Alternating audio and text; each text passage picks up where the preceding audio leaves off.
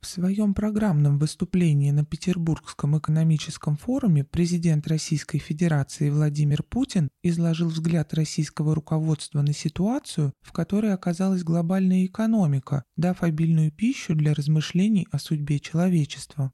«Эпоха однополярного миропорядка завершилась», констатировал глава государства. В самом деле, старый мир под гегемонией США рушится на глазах. Его место занимает многополярное будущее с новыми центрами силы, включая Москву, Пекин, Нью-Дели. Вашингтон и его сателлиты могут сколько угодно цепляться за уходящую эпоху, но мира, как прежде, больше не будет. Увы, коллективный Запад пытается противодействовать ходу истории, отметил Путин. Действительно, страны золотого миллиарда по-прежнему мнят себя властелинами мира, а остальное человечество своей вотчиной и клиентелой, определяя самых строптивых в изгое.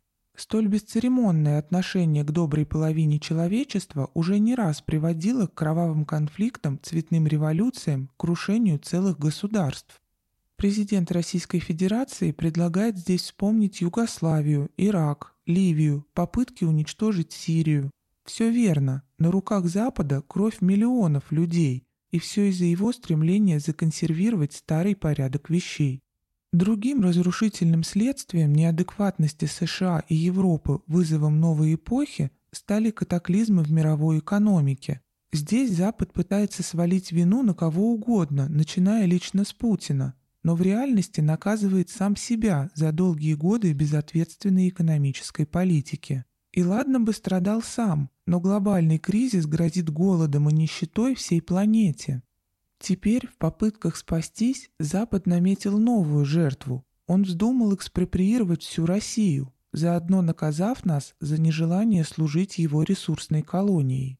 Признаем, в придумывании наказаний западный истеблишмент проявил завидную фантазию. Тут и беспрецедентный санкционный натиск, и прокси-война на Украине руками киевского режима, и бесконечные попытки вычеркнуть нас из истории, вывести за рамки цивилизации. Но наша страна не прогнулась под этим натиском. Мрачные прогнозы о российской экономике не сбылись. Изолировать Россию не удалось. Отменить русскую культуру невозможно. Что касается Украины, то все поставленные задачи СВО, безусловно, будут выполнены, подчеркнул президент. И понятно, почему Любой худой мир обрекает нашу страну на гибель. Переговоры на выгодных Украине условиях, о чем мечтает Байден, для нас неприемлемы. У России просто нет иного выхода, кроме как победить. Но главное, на своем пути в будущее мы не одиноки. С нами подавляющее большинство людей на планете. Те самые униженные и оскорбленные, чья нищета веками служила средством обогащения Запада. И дело не только в том, что мы будем с ними торговать, работать, сотрудничать в десятках разных сфер. Просто сегодня эти миллиарды жителей Земли взирают на вырвавшуюся из западных тисков Россию как на своего проводника сквозь вихри истории. Наша страна прямо сейчас рисует чертежи более справедливого миропорядка. Творя новый мир, мы вновь, как и прежде, спасаем человечество от гибели в тупике истории.